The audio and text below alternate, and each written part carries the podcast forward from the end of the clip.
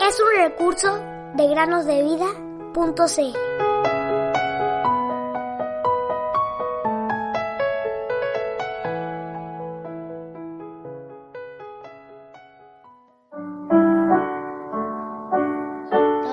Aquel que vive en mí no morirá para siempre. ¿Crees esto? Juan 11:26. Muy buenos días, queridos niños. Bienvenidos un día más a meditar con nosotros. La meditación del día de hoy se llama Armas y cómo usarlas.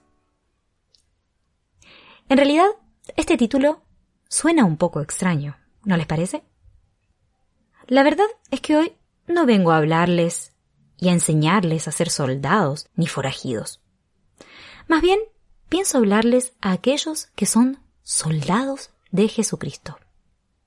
Pablo instó a Timoteo a ser un buen soldado de Cristo Jesús, indicándole que el soldado en servicio activo no se enreda en los negocios de la vida diaria, a fin de poder agradar al que lo reclutó como soldado. Segunda Timoteo 2, 2 y 3. Todo aquel que ha creído en el Señor Jesús como su Salvador y es, por lo tanto, un cristiano, un discípulo de Cristo, es a su vez un soldado. Y es necesario que tengamos en cuenta que como soldados tenemos un enemigo muy activo, el cual siempre está estudiando nuestras acciones para hallar la mejor forma de vencernos. Creo que ustedes ya saben de quién se trata.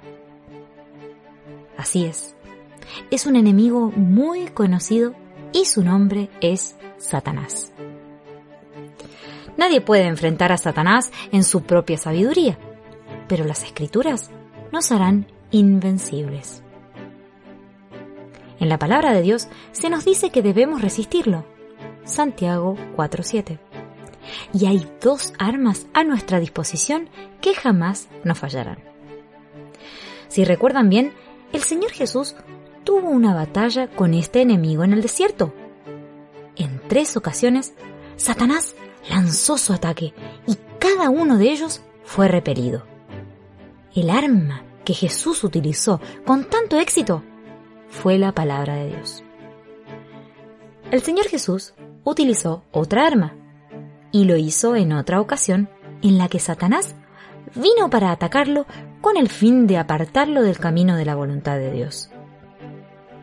Este conflicto se desarrolló en el jardín del Getsemaní. Estoy seguro que sabes de qué arma estoy hablando. Sí, esta arma fue la oración. Cuando sea que seas tentado a hacer lo malo, ora y Satanás será vencido. Dios ama escucharnos orar y puedo contarles de muchas oraciones contestadas. Recuerdo haber escuchado una historia acerca del pequeño príncipe Víctor, hijo del rey Eduardo VII.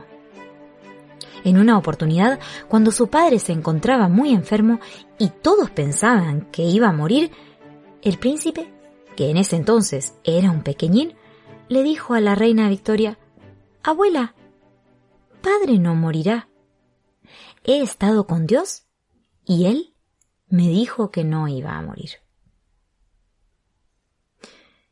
Querido amigo o amiga, que nos estás escuchando en este momento, ten por seguro que Dios siempre te escucha.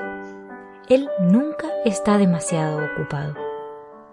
Incluso tiene el tiempo para escuchar a un pequeño niño que acude a Él con fe.